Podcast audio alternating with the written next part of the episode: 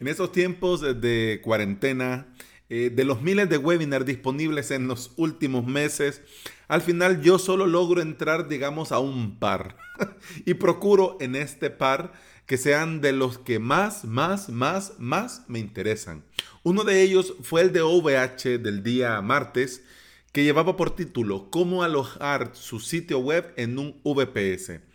Y de este webinar me quedó la siguiente pregunta. ¿Se puede trabajar sin un panel de control?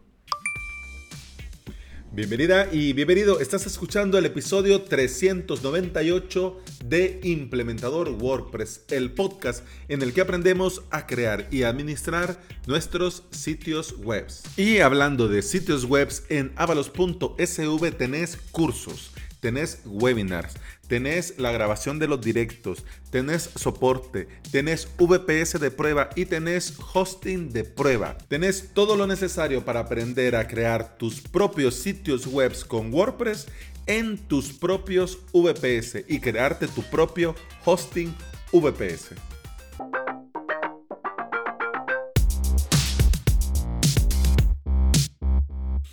Voy a hacer el disclaimer antes que cualquier otra cosa pase. OVH no me patrocina, no me paga ni un 5 ni un centavo partido por la mitad para decir lo que voy a decir en este episodio. Yo hablo de OVH y en este caso te voy a hablar de este webinar porque yo soy usuario de OVH. Yo tengo varios servidores en producción dentro de VH, además, además de DigitalOcean, además de Hessner y además de Amazon AWS. ¿Cuál es el punto? Que como yo estoy suscrito, soy cliente, soy entusiasta, entonces me suscribí a su newsletter y me van llegando cada cierto tiempo información sobre las gamas, sobre promociones. Bueno, incluso sabías vos que en OVH podrías contratar un servidor dedicado, no VPS, un dedicado, por desde 50 euros al mes.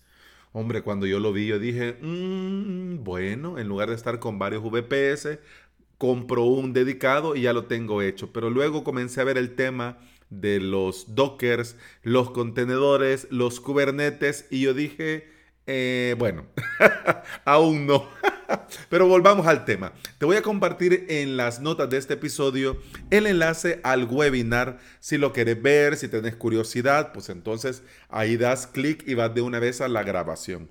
Te ahorras el tener que estar poniendo datos y poniendo cosas, no. El enlace va directo y te funciona y te carga y todo muy bien.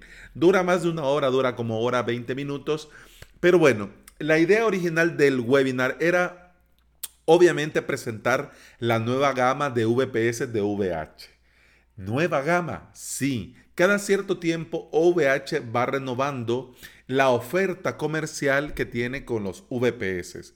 Eh, va renovando lo que ofrecen, los, los cores, los gigas de RAM, la transferencia y obviamente también el precio.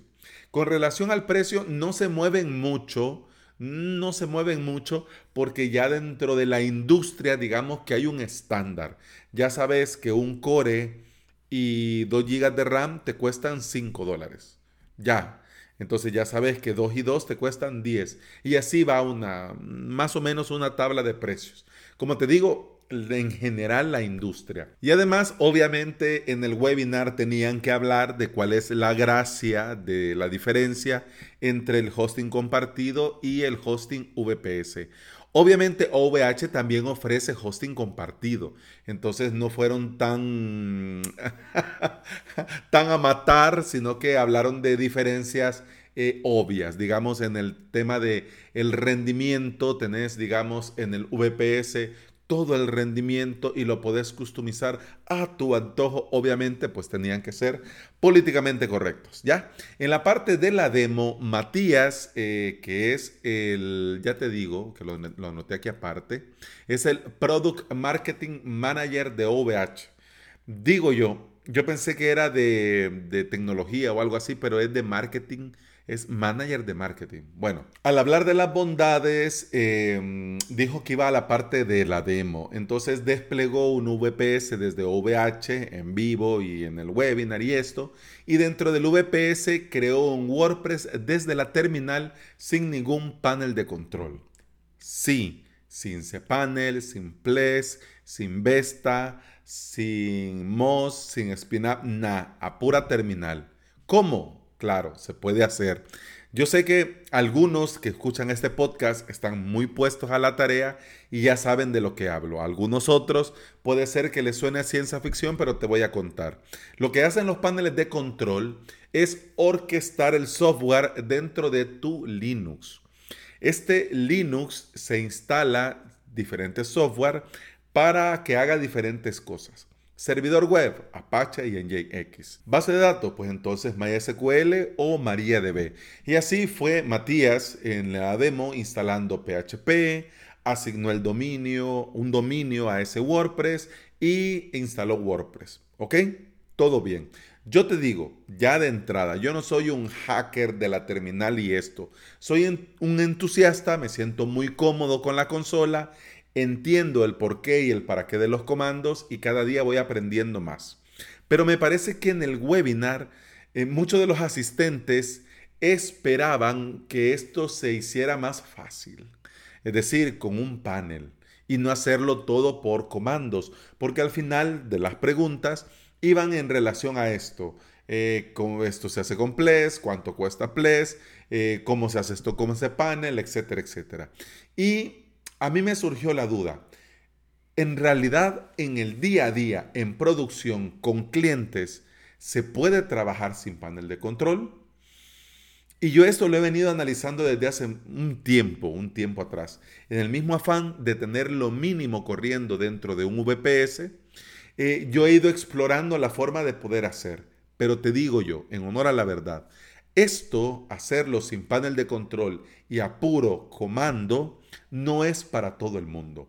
El panel del control, el panel de control, sea cual sea, al usuario le da seguridad, le da confianza, le da eh, una sensación de que lo que está haciendo lo está haciendo bien. Obviamente es por desconocimiento de la consola, porque en la consola tenés mucha más información en caso que algo no vaya bien. Pero tener las cosas en modo gráfico hace que los usuarios se sientan más cómodos, mucho más cómodo. Hablando del webinar, pienso yo que VH hubiese aprovechado la oportunidad para mostrar que se puede hacer manualmente, pero también con un panel gratuito estilo Vesta, que de hecho ellos te lo ofrecen cuando vos contratás un VPS. Te dicen, ¿querés instalar el VPS solo con el sistema operativo o con sistema operativo más una aplicación?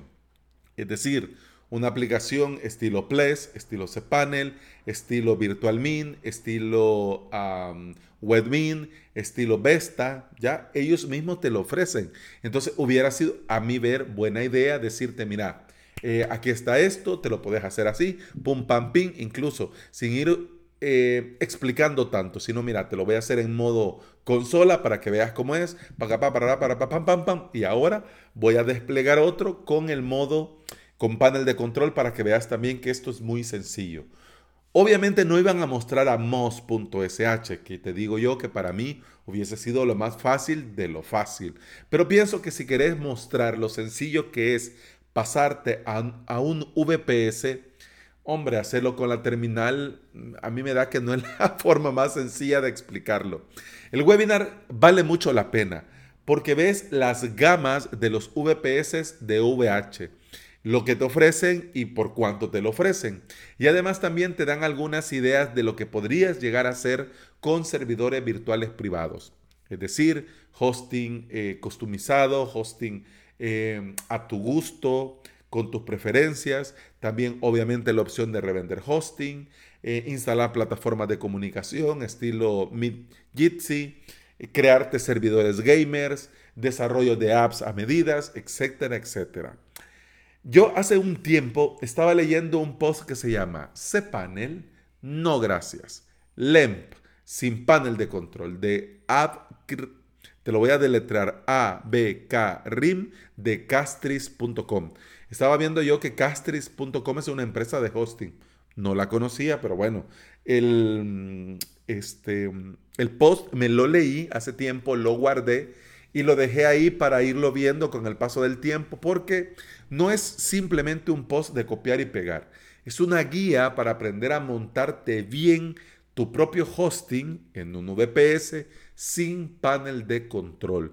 Te dejo el enlace por si te interesa, vas, te lo lees y mira, vale mucho la pena para aprender cómo dentro en la consola como detrás del panel de control se hacen las cosas. Y otra cosa que te dejo de tarea por si tenés tiempo, busca Alpine Linux. Esta distribución está pensada para ser muy, muy ligera y pensado para funcionar perfecto en servidores y en despliegues con Dockers. Va a llegar un momento incluso que los despliegues de los VPS los vamos a hacer con Alpine Linux en lugar de Ubuntu Server, porque dentro de Ubuntu Server hay muchas cosas que sobran. Entonces con el mismo afán de hacer las cosas eh, más minimalistas y más optimizadas, vas a ver que Alpine Linux va a llegar y va a ser un referente y un antes y un después. Así que si te interesa el tema de la nube, de Docker, de montarte tu propio hosting, te recomiendo que le vayas dando una mirada. El hosting VPS es sin lugar a dudas el camino, pero los paneles de control instalados dentro del VPS se van a ir quedando fuera dentro de muy poco. Yo soy muy partidario de soluciones estilo Moz, estilo SpinUp, pero entiendo que para muchos aún es necesario tenerlo todo dentro del hosting. En todo caso, aunque sea un hosting VPS. Lo que sí te digo yo, al final no te tenés que agobiar entre hacerlo por consola, hacerlo con Ples, hacerlo con Moz, hacerlo con cPanel. Yo te recomiendo que tenés que buscar la mejor herramienta que se adapte a tus necesidades, a tu negocio, a tu modo de trabajar. Sea Ples, sea cPanel, sea Moz, sea la terminal, sea la que sea. Lo importante es que te sientas cómodo y que sea una opción VPS, no hosting compartido. ¿No te parece? si se te parece o no te parece, ya sabes que te leo en los comentarios y con mucho gusto te respondo. De momento, eso ha sido todo por hoy. Muchas gracias por estar aquí. Muchas gracias por escuchar. Te recuerdo que podías escuchar más de este podcast en Apple Podcast, iVoox, Spotify y en toda aplicación de podcasting que se aprecie. Me estoy redactando, imagínate, voy a volver al blog porque Dios mío santo lo tengo tirado. Pero quiero redactarme algo, una guía, un post en el, en el que te puede explicar cómo podés em, valorar el podcast en diferentes plataformas. Porque además de José, saludo José, un saludo. Eh, muchos me han preguntado esto, mira, ¿y, ¿y cómo hago? porque decís que hay que poner, pero ¿y cómo lo pongo? Entonces, como cada plataforma tiene su con qué, me voy a preparar esto. Pero si ya lo tenés o querés ir a explorar, pues yo te voy a agradecer si me dejas una valoración, un comentario, un me gusta, un corazón verde, porque esto ayuda a que este podcast llegue a más interesados en aprender y trabajar con WordPress dentro de su propio hosting VPS. Continuamos en el siguiente episodio. Hasta entonces, Salud.